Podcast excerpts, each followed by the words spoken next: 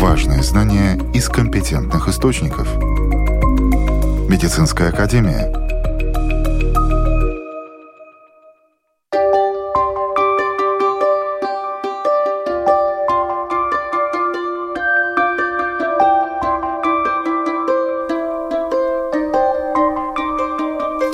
Здравствуйте, с вами Марина Талапина. Сегодня в программе Рак легких. Что за болезнь? Как диагностировать?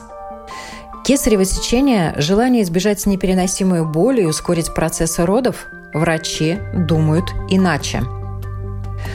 Сувениры из дальних стран. Какую болезнь можно привезти из путешествия? Далее об этом более подробно. Также вас ждут новости медицины. Рак легких – один из наиболее распространенных видов онкологических заболеваний с высокой смертностью. Что это за болезнь? Какие симптомы? Как диагностируют? Чтобы узнать об этом, мы отправились в Центр туберкулеза и легочных болезней в Стопине к таракальному хирургу.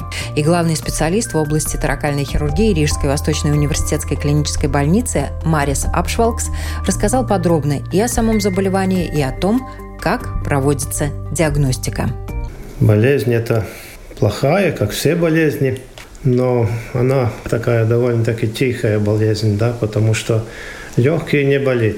А ну, первый симптом, скажем так, это кашель. Но у кого же нету кашля? Ну, у каждого есть кашель. У курильщиков вообще кашель каждое утро. Он пока не откашливался, там ничего не происходит вообще. Поэтому этот симптом, в принципе, проходит так. Дальше что у нас? Ну, все говорят почти, что, ну да, я доктор там две недели назад там простудился или месяц там назад простудился. Ну вот, сделали снимок, там какое-то затемнение. Ну, конечно, может быть и просто воспаление легкого, но за ним может э, быть и рак легкого. Да. Человек получает тогда антибиотики, потом надо было бы сделать еще раз хотя бы рентген, чтобы посмотреть, что там осталось от этого. И там мы немножко грешим, скажем так. Это мы не сделаем. Лучше стало, температура ушла. Ну все. И до свидания. А и больше на рентген нет. И даже врач не посылает второй раз. Ну, дальше о диагностике. Самое первое – это рентген легкого. Самое первое. И тогда мы что-то, что-то уже можем видеть. Второе. Это КТ легкого. И тогда уже мы видим намного больше. И если тогда есть подозрение, тогда этого пациента присылают к нам или в больницу Страдания, и там делается бронхоскопия. И там при бронхоскопии, там уже довольно-таки четко можно подойти к этому образованию, которые мы видели там, и там можно взять оттуда материал. Потому что у каждого рака есть свое имя и фамилия.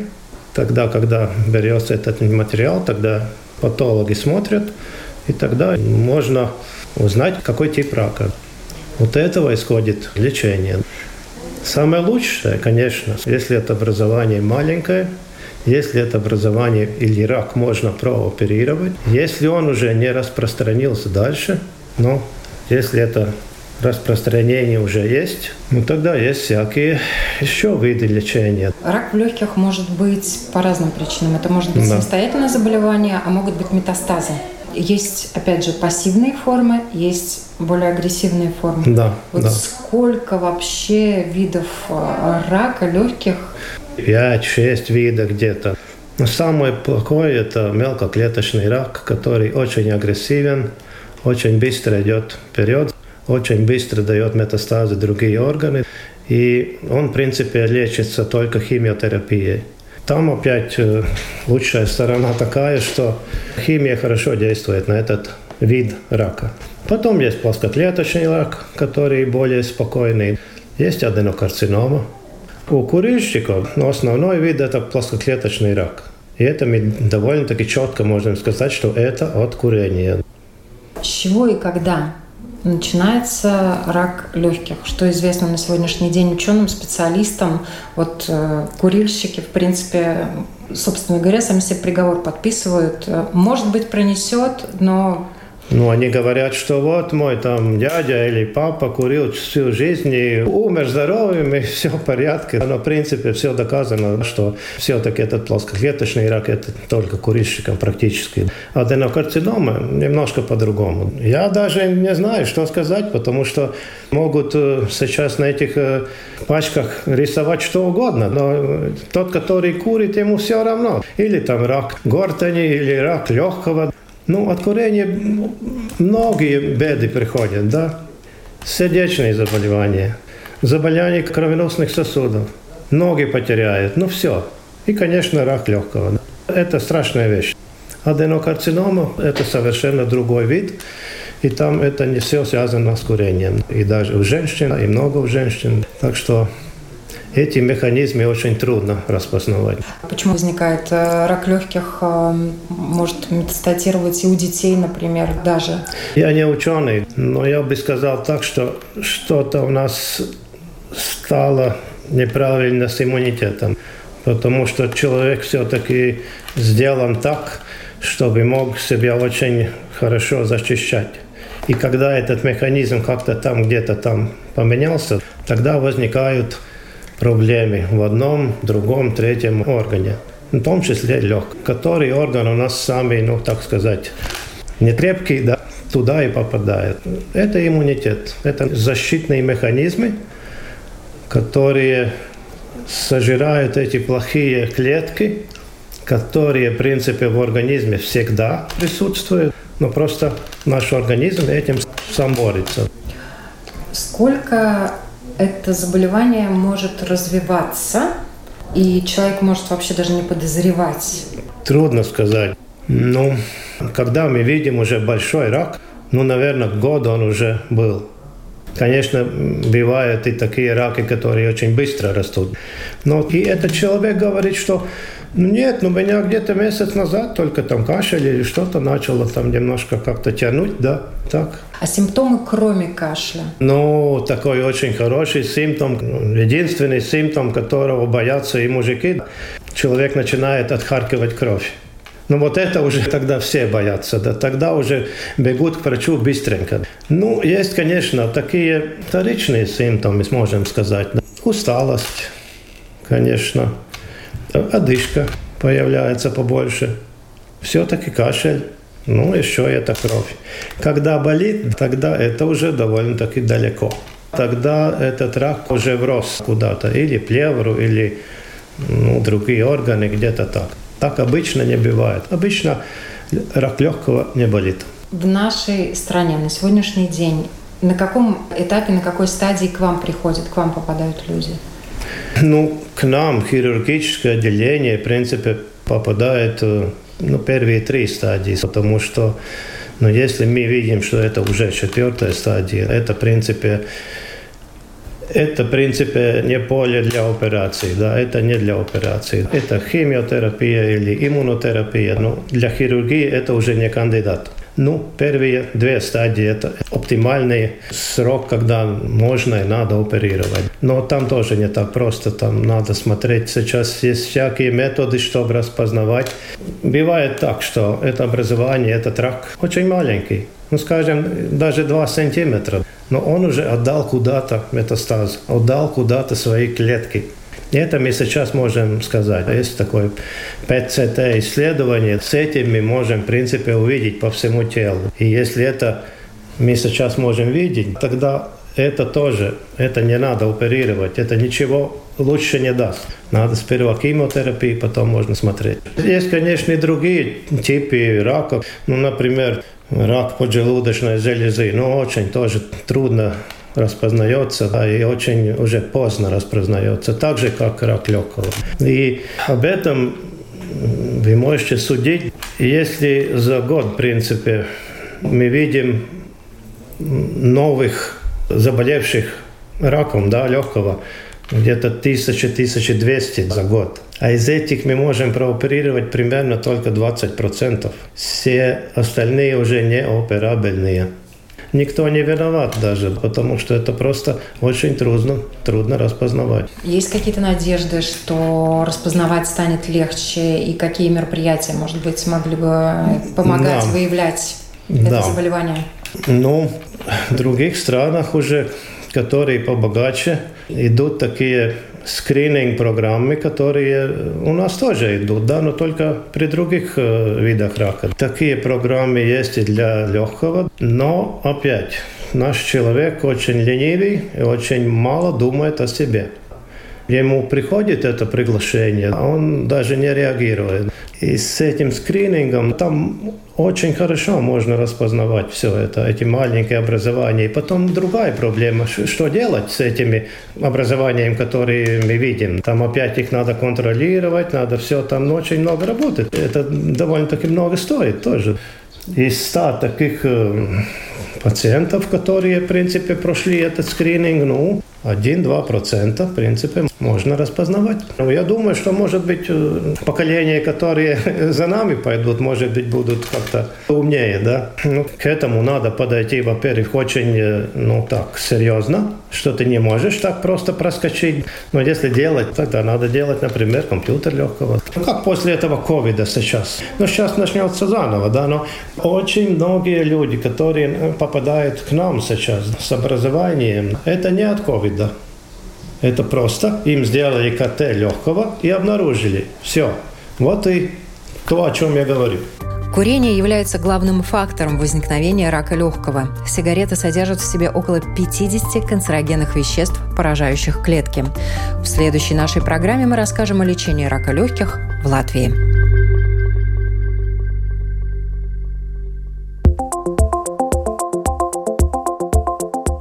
Новости медицины.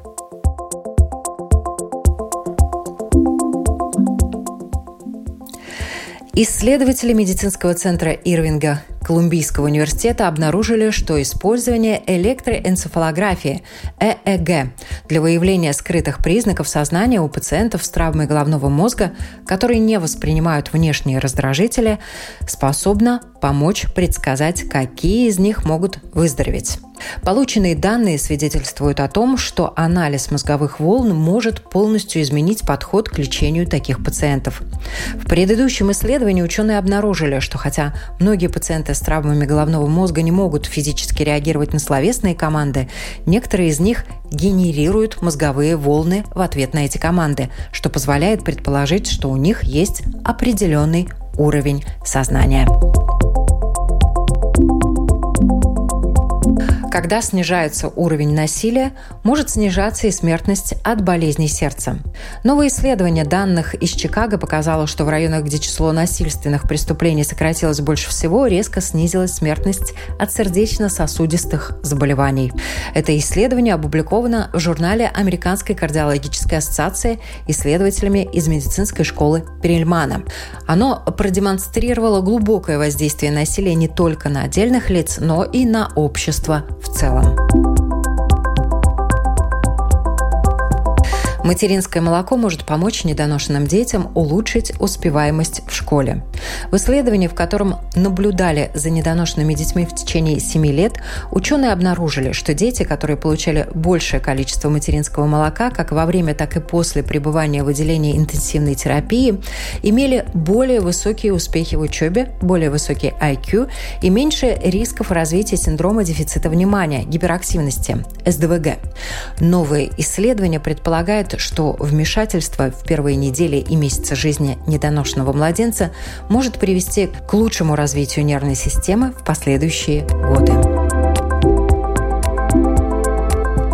Во время сна реакция мозга на звук остается сильной, но исчезает одна важная особенность – сознательного внимания – Новое исследование Тель-Авивского университета может дать ключ к разгадке того, как бодрствующий мозг преобразует сенсорную информацию в сознательный опыт – Новаторское исследование основывалось на данных, собранных с электродов, имплантированных в медицинских целях глубоко в мозг человека. Исследователи были удивлены, обнаружив, что реакция мозга на звук остается сильной во время сна по всем параметрам, кроме одного – уровня альфа-бета-волн, связанных с вниманием к слуховому входу и связанными с ним ожиданиями. Это означает, что во время сна мозг анализирует слуховой ввод, но не может сфокусироваться на звуке или идентифицировать его, и поэтому сознательного осознания происходящего не возникает. Многопрофильная группа Пенсильванского университета разработала технологию, в которой для гигиены зубов используется магнитное поле. Роботизированный микророй способен менять форму, может работать как зубная щетка, как ополаскиватель и как зубная нить. Эксперименты с использованием этой системы на имитационных и настоящих человеческих зубах показали, что микророботы могут принимать различные формы и устранять липкие биопленки, которые приводят к кариесу и заболеваниям десен. Эта система может быть особенно ценной для тех, у кого нет возможности самостоятельно эффективно чистить зубы.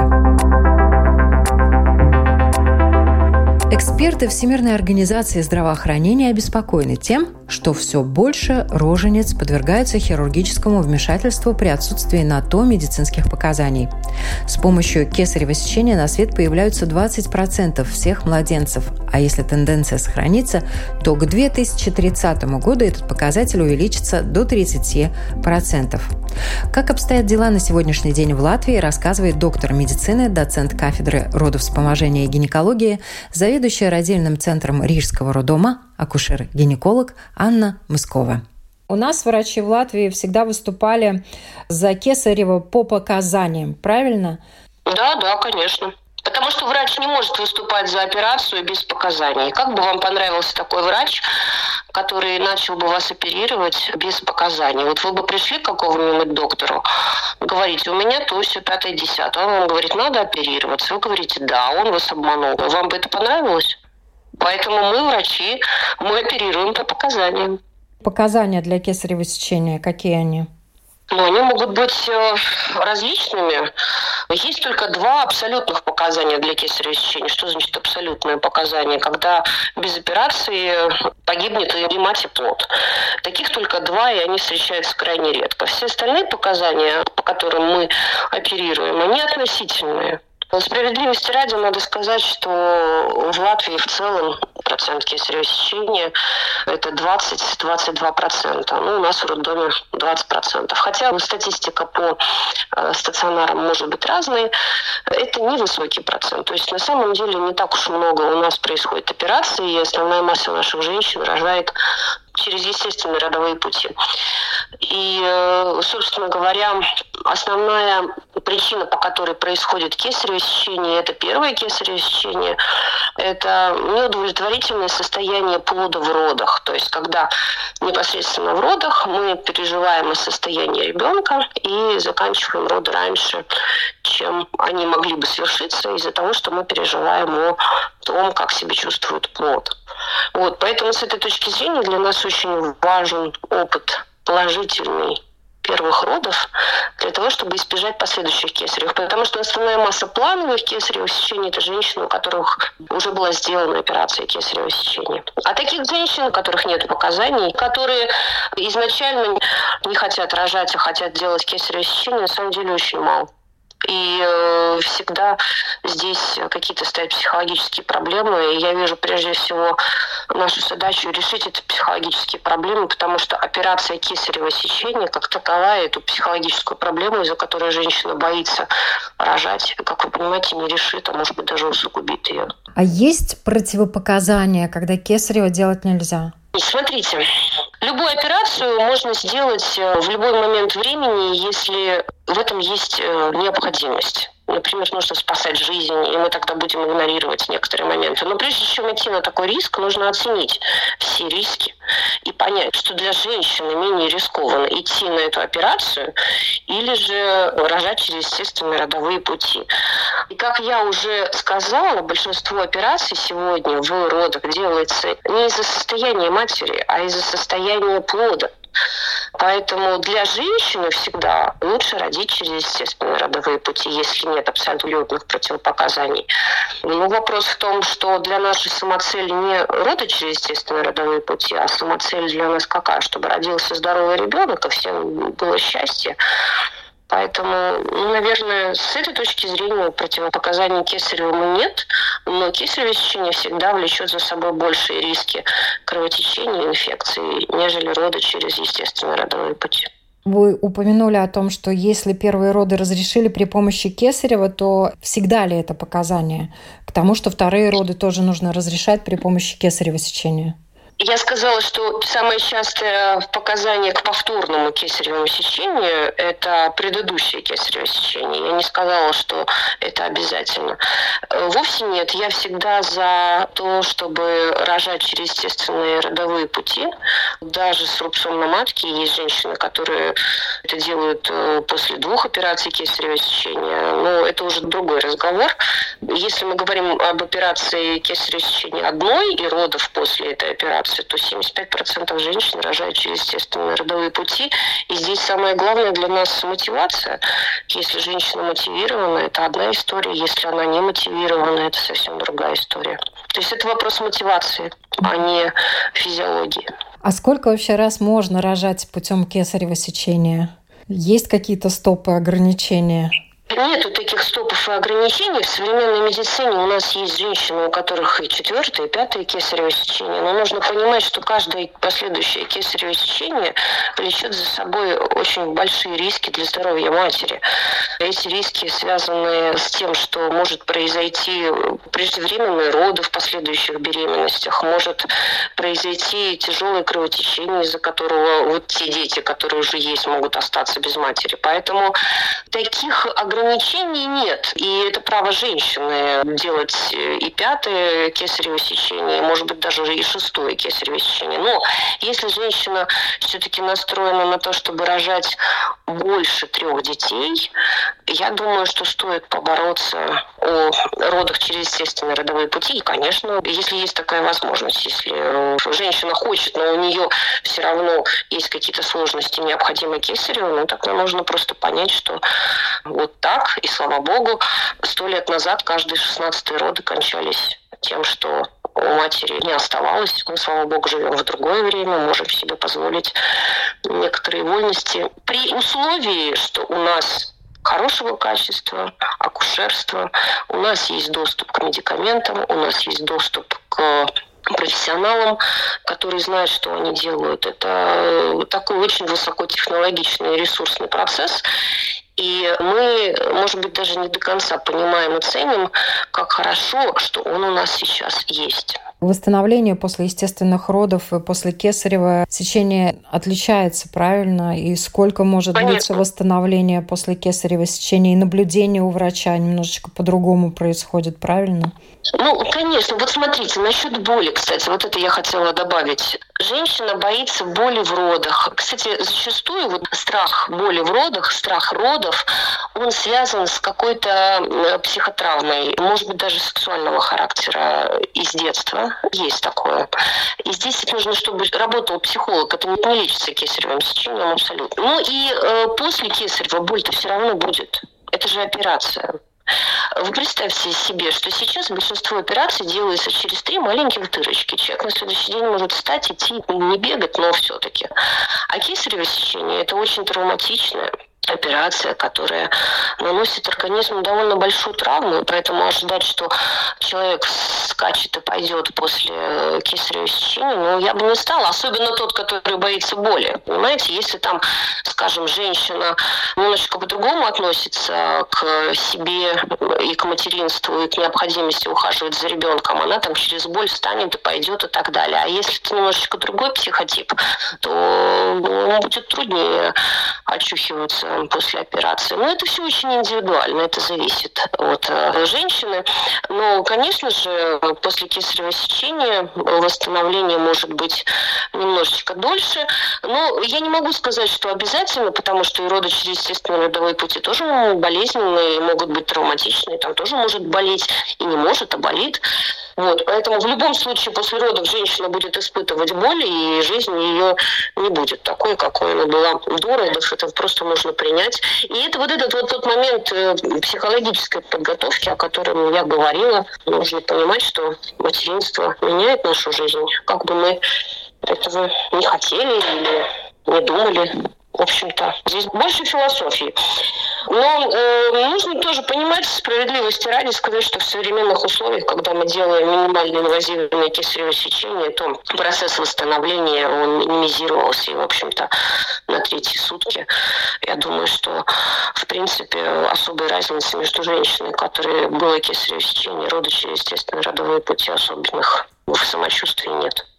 Да, ну вот есть такое выражение кесарево, кесарево, но спасибо все-таки за кесарево сечение, потому что наверняка благодаря этому больше людей на свет появляется тоже. Конечно, поэтому мы за то, чтобы делать эту операцию по показаниям, потому что когда мы делаем что-то, когда это показано, то мы метод используем правильно, а неправильное использование метода не к месту, его только дискредитируют.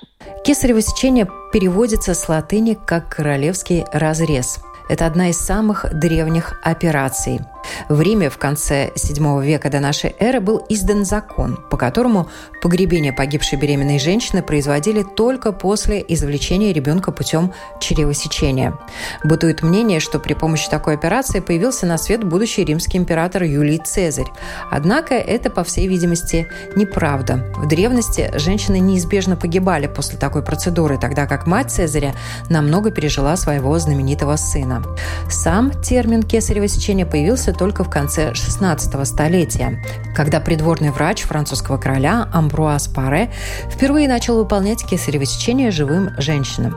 Операцию делали только для спасения ребенка, когда жизнь матери спасти было уже невозможно. Или же в XIX веке начали выполнять эту операцию уже в целях спасения жизни и самой мамы. Важные знания из компетентных источников – Медицинская академия. Человек всегда может заболеть, но вдвойне неприятно заболеть во время отпуска. Что можно привести из путешествия вместе с сувенирами? Конечно, сегодня, да и начиная с 2020 года, никого не удивить, заболев в поездке коронавирусом.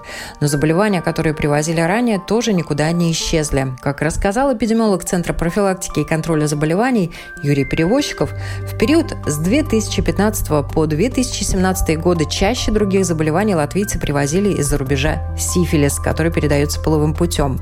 Следом шел гепатит А, заболевание грязных рук, на третьем месте лихорадка Денге, а затем шла малярия. Настораживает другое. Если кто-то ездит э, в Афганистан, э, это одна из трех стран, где еще до сих пор встречаются случаи полиомиелита.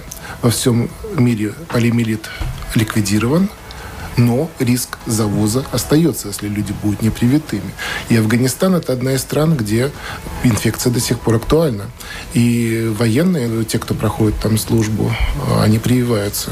Но опять-таки надо обратить внимание путешественникам, кто сам едет туда, что прививка была бы необходима.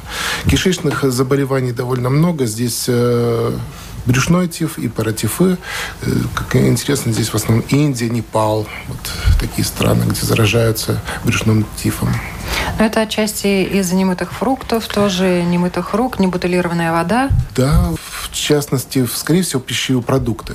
Как распространяются кишечные инфекции, выделяются с фекалиями в окружающие на руки, повар попадает в пищевые продукты, человек ест. Если эти пищевые продукты неправильно хранились, бактерии размножаются. Если неправильно обработаны термически, поэтому главное правило всегда надо быть очень уверенным в том, что мы едим. И даже такой болезни циклоспоридиоз, это маленький паразит, который вызывает длительный понос у человека, истощение организма, и, в общем-то, лечение было бы необходимо рекомендуют, даже посещая очень качественные гостиницы, нельзя полагаться на то, что пищевые продукты были там, ну, еда была надлежащим образом приготовлена. Надо следить. То, что касается насекомых, я добавлю, э, очень много болезней передаются именно насекомыми, даже малярия. Надо не забывать на отдыхе в тех жарких странах о москитных сетках и так далее, да, Юрий, наверное, тоже добавить. Это обязательно, обязательно, потому что не только в Латвии, а во всем мире путешественники заражаются через укусы кровососущих насекомых. И комары здесь, в общем-то, видимо, главный источник многих инфекций. Есть комары, которые активны днем, есть активны ночью, поэтому надо этот вопрос изучить перед тем, как мы едем в соответствующую uh-huh. страну. И Меры защиты совершенно разные. Э, мы можем использовать репелленты, которые отпугивают. Тут надо проконсультироваться и посмотреть литературу, потому что концентрация активного вещества должна быть не меньше 30%. Э, иногда продают слабые, которые быстро испаряются и недостаточно эффективные. Мы должны носить э, одежду с длинными рукавами, но в тропических странах это часто очень сложно, очень сложно, жары. да. Противомоскитные сетки, мы пришли в гостиницу, мы должны посмотреть, что там, есть ли на стенах комары или нету, какая есть на окне сетка, есть ли на двери защитная сетка в тропической стране, есть э, репелленты, которые испаряются. В розеточку вставляешь и там заряжаешь такой пластинкой, и она в течение ночи испаряется, и все комары погибают. Дерматолог Алексей Заворин в интервью Латвийскому радио 4 рассказал, что привезенную болезнь, передающуюся половым путем, иногда определить бывает сложно. Конечно, бывают всегда какие-то болезни, где мы сомневаемся. Что касается того же сифилиса, да, то это э, заболевание хамелеон. То есть раньше говорили и считали, и до сих пор это актуально. То есть человек, который ориентируется в сифилисе, то он ориентируется во всей, в принципе, медицине, потому что она на определенных стадиях своего развития, это заболевание, оно может касаться всех органов, в том числе и вызывать вот э, и воду в суставах, хотя говорят, да, что, ну, что это не может быть с этим связано. Но на самом деле, так как люди за последние 20, 30, может быть, даже 40 лет очень активно путешествуют, что касается венерических заболеваний, и у нас, скажем, Латвия тоже граница закрыта, да, ну, выраженной такой экзотики нет. Да? Вот, скажем, одно время, например, казалось экзотическим заболеванием такая венерическая лимфогранулема. Но э, потом ее привезли из таких тропических стран. Нам, в первую очередь, изначально это были э, гомосексуальные мужчины. Вот. Ну а сейчас это, в принципе, встречается и и среди гетеросексуалов, и, и то, что когда-то казалось, может быть, э, ну, редко встречаемым заболеванием, сейчас это актуально. Ну, наверное, самое важное, что то, что привозят, чтобы это можно было лечить. Есть какие-то заболевания, с которыми медикам нашим латвийским тяжело, трудно справиться? Мы о них мало знаем. Чтобы лечить, надо в первую очередь поставить правильный диагноз. И если эти болезни редкие, то зачастую достаточно тяжело поставить. Есть случаи, которые больных обследуют долго и на разные совершенно патогены по мере возможности. То, что... И опять-таки надо учесть, что еще не все болезни мы можем диагностировать, не все лаборатории это способны сделать. Поэтому с этим тоже надо считаться. А считаться также надо с тем, что вот вирусные болезни, в большинстве своем, подавляющем большинстве своем, не поддаются лечению. Там только лечение симптоматическое. Надо ослабить симптомы, облегчить пациенту страдания и ждать, когда болезнь пройдет сама. Э, это в большинстве вирусных. Если это бактериальная болезнь, то антибиотики, как правило, должны помочь, но мы должны также учитывать то, что во многих странах восточных, где антибиотики выписываются неконтролируемо часто, используются очень часто, среди населения развиваются резистентные культуры, штаммы этих патогенов. И вылечить их обычными схемами бывает тяжело. Это, опять-таки, сексуально-трансмиссивные болезни, очень актуальная проблема резистенция против антибиотиков гонококков. От некоторых заболеваний можно и нужно застраховаться прививками. Например, брюшной тиф, желтая лихорадка, энцефалит. Можно также вакцинироваться от гепатита А и Б, от дифтерии и столбняка. Эти прививки могут спасти от заболеваний также и на территории нашей страны. Стандарт рекомендации прийти за 6-8 недель, если едем в какую-то тропическую страну с низким санитарным уровнем, потому что иногда необходимо сделать и курс прививок, если человек их не прошел в детстве, тот же полимерит. Вот. Если у человека не было прививок э, в жизни, ну, мало ли, в детстве родители отказались прививать, и все-таки есть необходимость поехать э, в Афганистан, в Пакистан или в Нигерию, то три прививки нужно получить, а это уже 6 месяцев. То есть прививки можно разделить на три группы. Это первая группа, то, что мы получаем в детстве – и мы должны проверить, может быть, мы еще что-то не получили. Если мы едем с детьми, тоже нужно проконтролировать. Может быть, этой болезни у нас нет. Но если мы посмотрим, что сейчас происходит в Европе, во многих странах вспышки. И люди летят на самолетах, они привозят из одной страны в другую. Мне даже очень понравилась такая карикатура, была, ну, я студентам показываю, э, что в баре знакомится мужчина и женщина, спрашивают, вы откуда? Э, я из Парижа, и на мужчине сидят микробы и обсуждают между собой. Я давно не был э, во Франции, скоро поедем. Вот, поэтому болезни распространяются быстро и стремительно при помощи э, перелетов. И детские прививки нужно проверить. Нету болезни в Латвии, есть в других странах. Следующая группа, которую обязательно, вот уже упомянули, э, в страну могут не пустить, посадить на границе, сделать прививку, ждать 10 дней, никуда не выпускать или попросить улетать обратно. Это желтая лихорадка, а также еще, если мусульмане путешествуют на хадж, там требуется обязательно прививка против менингококковой инфекции. Это бактериальная болезнь. У нас тоже можно получить такую прививку в Латвии, я думаю. И третья группа, которая выбирает уже, надо консультироваться с специалистом, надо рассказать, куда мы едем, зачем мы едем, что мы там будем делать, где мы будем жить, как долго, какое время года, какой возраст. Все это должно быть учитываться. Надо посмотреть, какие болезни актуальны. Есть стандартные рекомендации, и это уже исходя из индивидуального риска, будет рекомендоваться та или другая прививка. Допустим, если человек, так сейчас многие люди где-то путешествовать очень экзотически, посещать джунгли, там же могут быть дикие животные, у диких животных это бешенство, значит, кто окажет помощь против бешенства, если будет укус обезьяна, укусит или еще какое-то животное, кошка, собака, в случае завоза бешенства, это однозначно смертельный исход. Получить медицинскую помощь в таких странах странах очень тяжело, э, поэтому нужно подумать о вакцинации бешенства. Если мы надолго тоже куда-то едем, и мы не уверены, а вдруг у нас там заболят э, зубы, рекомендуют посетить стоматолога перед путешествием, но если вдруг что-то случится, а мы уверена, что медицинские инструменты, которыми нам окажут зубоврачебную помощь, будут достаточно стерильные. И, и, или если у нас случится какая автокатастрофа, травма, нас доставят в больницу, нам что-то сделают, задержат полицейские. В некоторых странах есть практика брать кровь неизвестно каким инструментом, проверять, есть ли опьянение или нету. Мы тоже не знаем. Надо подумать о вакцинации против гепатита Б, кровяная инфекция, которая передается через нестерильные инструменты. Очень много э, болезней, которые нужно обсудить со специалистом э, своевременно и выбрать то, что нужно и что, может быть, не, нет необходимости. Сегодня специалисты также обеспокоены оспой обезьян. 23 июля 2022 года глава Всемирной организации здравоохранения объявил вспышку оспы обезьян чрезвычайной ситуацией международного масштаба. Болезнь передается через прямой физический контакт и воздушно-капельным путем. Ею заражаются по большей части дети и люди с плохо работающей иммунной системой. Ингубационный период от 5 до 21 дня. Симптомы – температура, боли в спине и мышцах, озноб и усталость. Уровень летальности колеблется пока в районе 3,6%. Те, кто не успел послушать нас в прямом эфире, программу «Медицинская академия» можно найти в подкастах Латвийского радио практически на всех платформах, включая Spotify, Google и Apple Podcast. С вами была Марина Талапина. Будьте здоровы!